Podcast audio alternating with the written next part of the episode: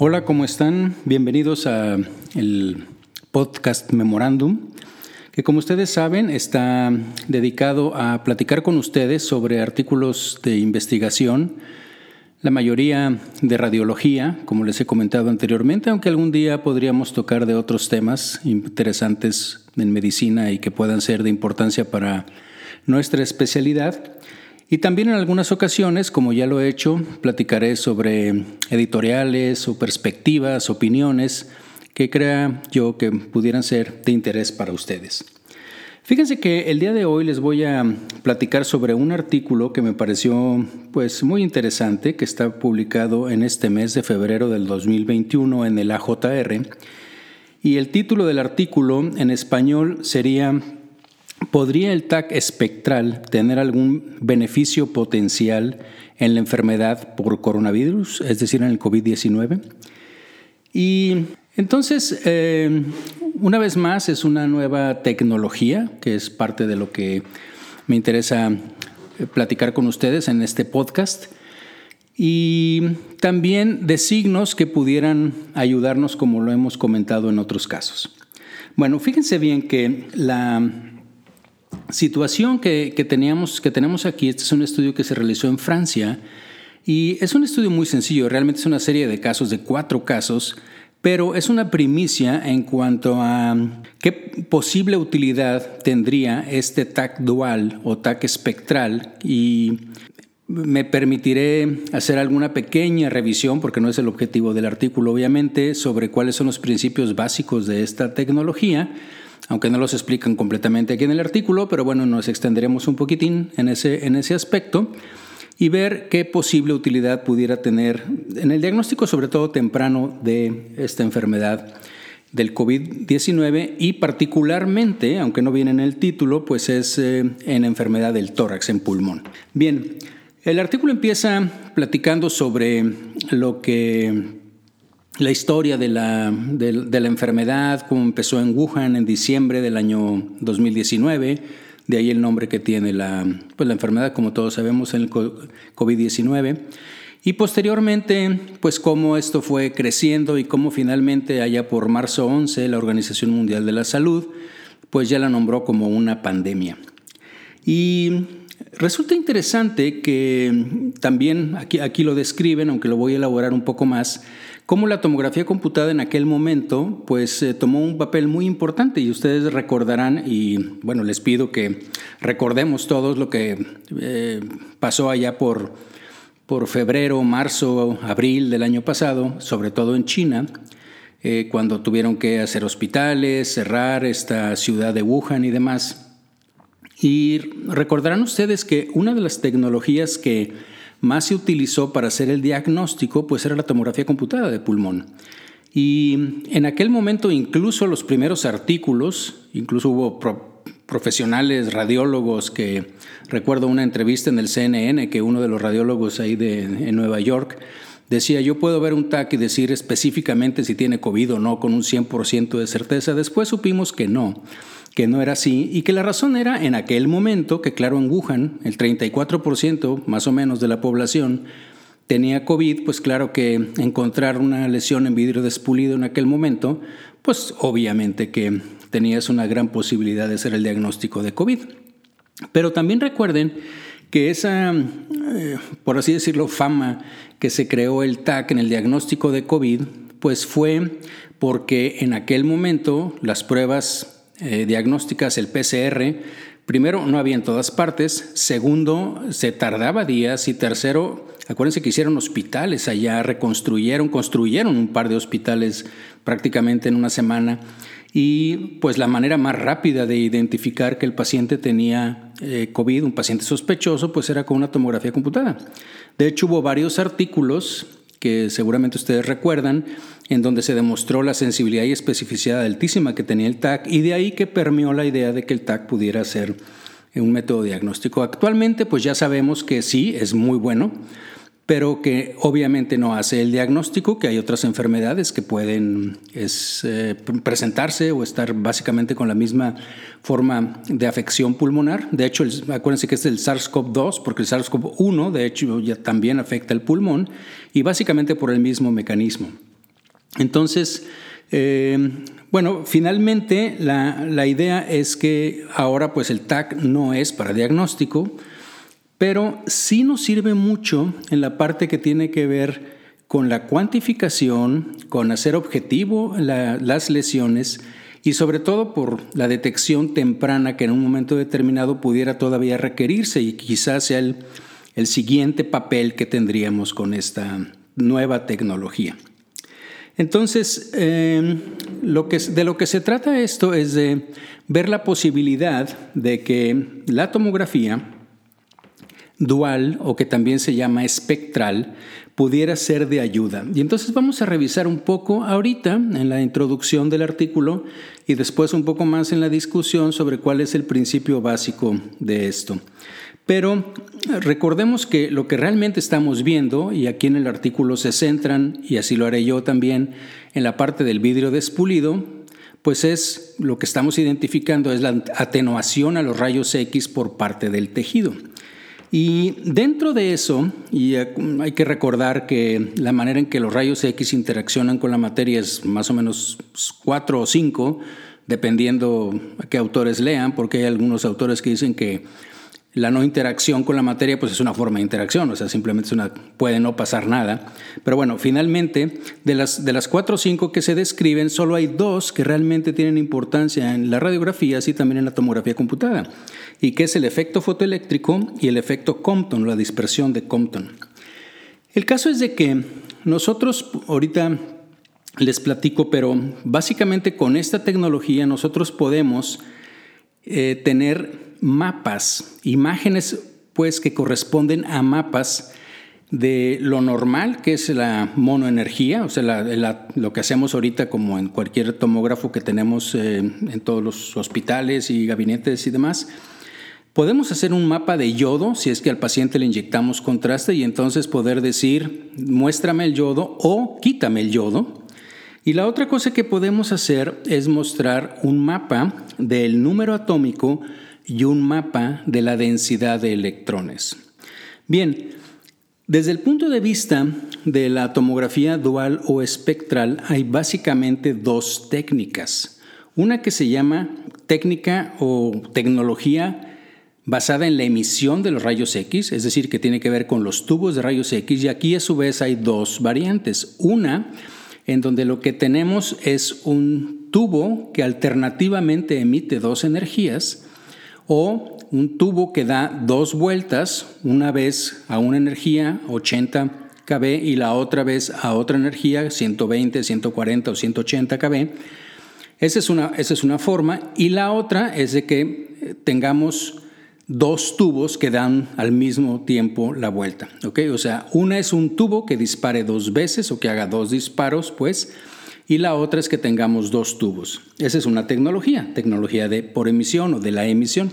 Y hay una tecnología de detección, que es en la que se basa este artículo. Y en esta lo que tenemos es un solo tubo que es, eh, está emitiendo una cantidad, una radiación en un espectro de, kilovoltaje o de energía.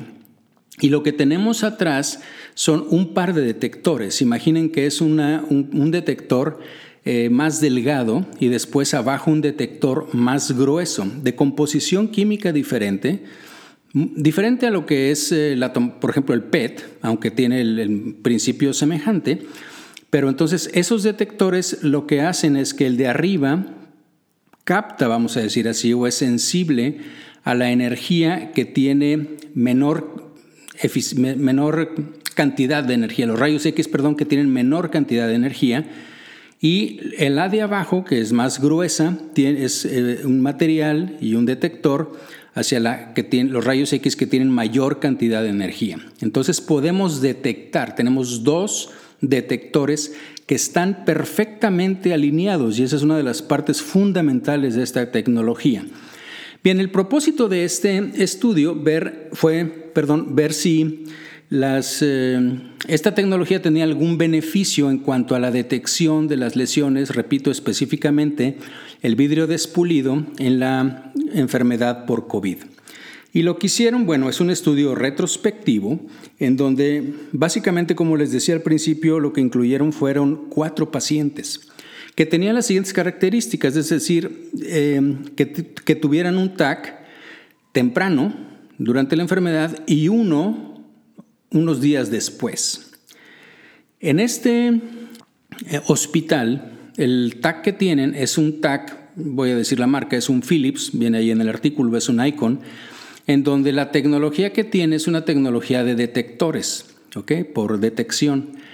Y hay otra característica interesante en, en, cuanto a la diferencia de las dos tecnologías, déjenme platicarles. Una es que nosotros si tenemos un sistema que tuviera dos tubos o que tuviera un tubo que emitiera dos energías o dos veces, pues eh, tendríamos que a priori planear el protocolo que vayamos a usar dependiendo de lo que queramos ver.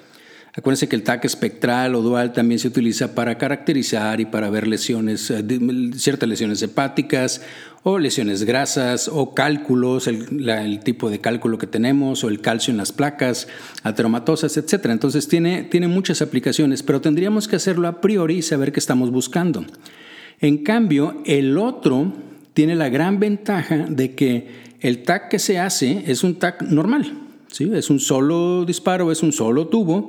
Lo que tenemos son dos detectores y toda la información está ahí y después entonces podríamos eh, extraer esa información, ya sea como les platicaba, del mapa de hidrógeno, de densidad, de electrones, de yodo, etcétera, ¿no? Toda la, la otro tipo de información. Entonces, estos pacientes son pacientes a los que les hizo, se les hizo un TAC ahí, pero que tenían esa información, uno temprano y otro unos días después. Vienen las historias clínicas de los cuatro pacientes, que son bastante breves, pero para propósitos de lo que nosotros queremos, pues no tienen mucha importancia. Entonces, los resultados de ellos, bueno, fueron estos eh, estudios vistos por dos radiólogos con experiencia en tomografía computada de pulmón y al final, y puestos de acuerdo, se dieron, eh, dijeron que lo que había eran 45 lesiones en vidrio despulido en estos pacientes, en estos cuatro pacientes. Y entonces compararon todos los tipos de información que te puede dar el TAC espectral.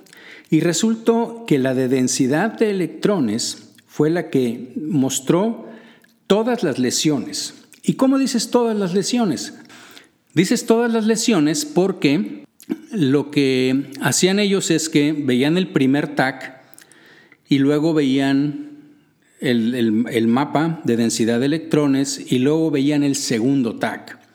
Y entonces, donde el primer TAC prácticamente no se veía nada, ustedes pueden ver las imágenes ahí si entran en el artículo, entonces imagínense que prácticamente se ve un pulmón normal, con ventana de pulmón, en lo que se llama el mapa monoenergético, que es el que normalmente vemos con la técnica de pulmón, y eh, veían prácticamente, como les digo, el pulmón normal y veían los otros mapas y veían que en el, en el, de densidad de electrones se veía una hiperdensidad franca, o sea, una, una mancha franca ahí. Y decían, bueno, pues aquí tiene que haber algo y sí, efectivamente lo comprobaban con el TAC subsecuente, en donde ahora era muy aparente la lesión. Y así es como ellos corroboraron, vamos a decir así, que lo que estaban viendo en el mapa de densidad de electrones como una afección en vidrio despulido en el primer TAC realmente sí existía porque se manifestaba en el segundo TAC. Y prácticamente todos los, todas las lesiones que se veían en el TAC subsecuente ya se habían visto en el mapa de densidad de electrones en el primer TAC, donde en el primer TAC solo se veían en la, forma convencional mucho menos lesiones. ¿Para qué otra cosa le sirvió? Bueno, le sirvió para hacer un reporte cuantitativo. Recuerdan ustedes que ahora que tenemos el, el CORATS, que es la clasificación que utilizamos para ver y cuantificar la, afección pulmonar, bueno, pues evidentemente de acuerdo al porcentaje, que ya sea por lóbulo o por pulmón, pues obviamente que era mucho mejor utilizar esta técnica. Claro, todos los valores salían más altos que si lo hacíamos nada más con el TAC convencional. Entonces, y la otra cosa, como ya se los comenté, aunque viene en un párrafo separado, pues es que hicieron análisis y se identificaron mayor cantidad de las lesiones que en el TAC convencional. Bien, en la discusión del artículo, pues el primer párrafo habla sobre la utilidad que tiene la tomografía computada en el diagnóstico de los pacientes con COVID a nivel de la afección pulmonar. Y como les comentaba originalmente, pues esto prácticamente se centra en lo que corresponde al vidrio despulido. Y recordando por qué se forma esto, pues es porque el virus reconocido por los receptores de la tipo 2 de la, enzima convertidora de angiotensina.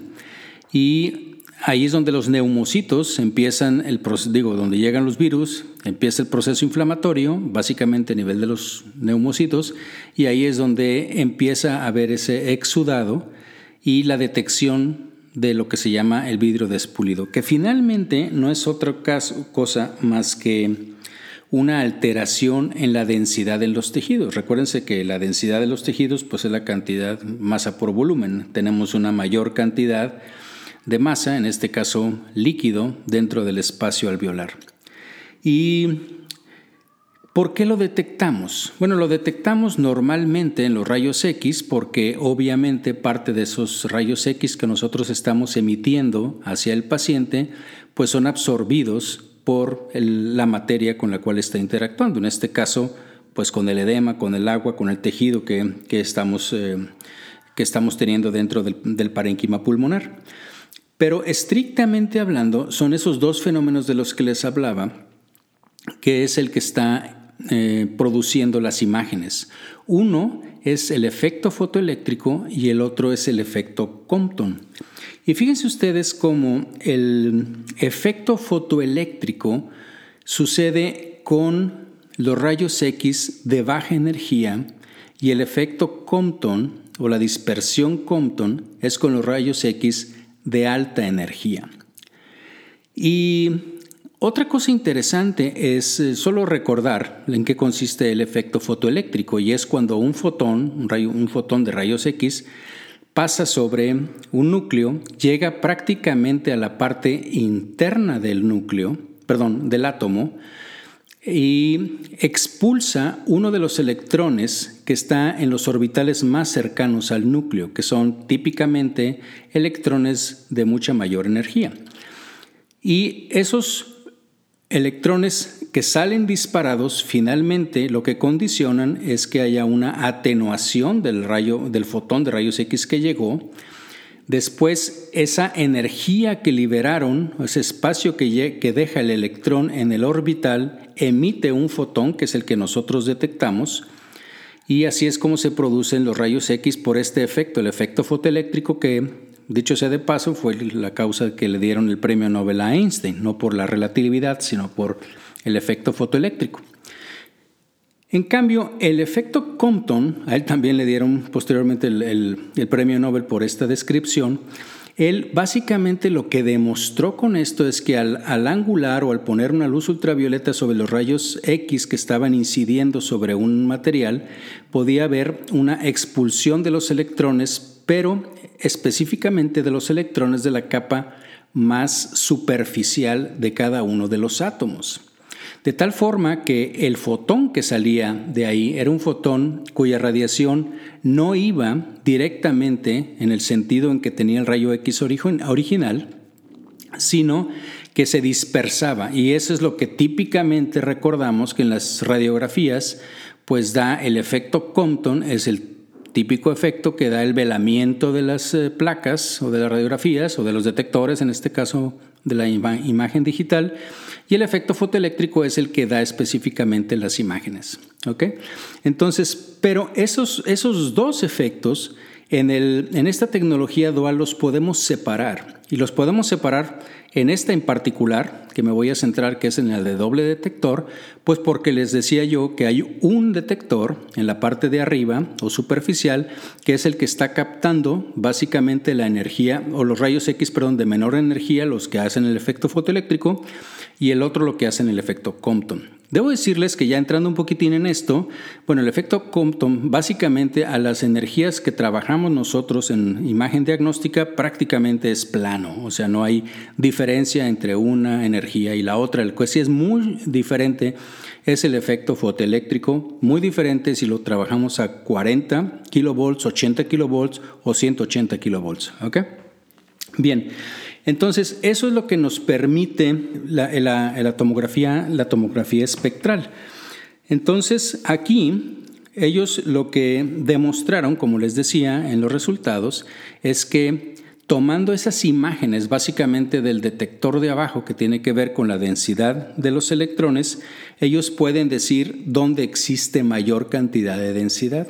Si ustedes ven las imágenes, las imágenes realmente se ven como sumamente contrastadas, como si no, como si no hubiera nada suave. Hagan de cuenta que se ve en esa imagen de densidad de electrones, se ve o blanco o negro.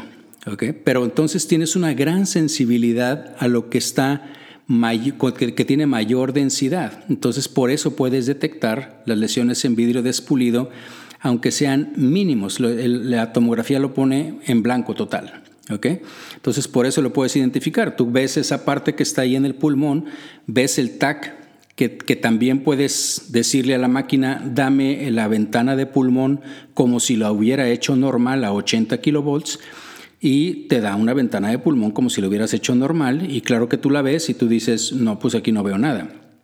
Entonces por eso es mucho más sensible.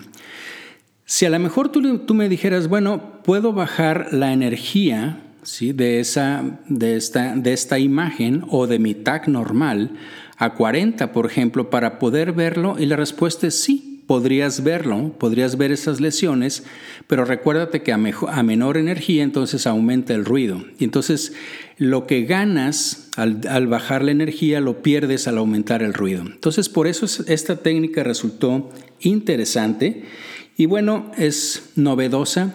Como les digo, es algo que creo que podría dar para mucha investigación.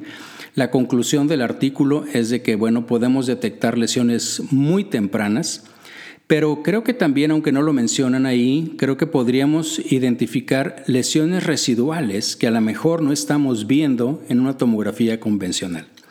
Entonces, eh, creo que son eh, cosas interesantes que están pasando. Es una tecnología la cual vamos a tener que pues, empezar a estudiar más y entender más, al menos en la, personalmente.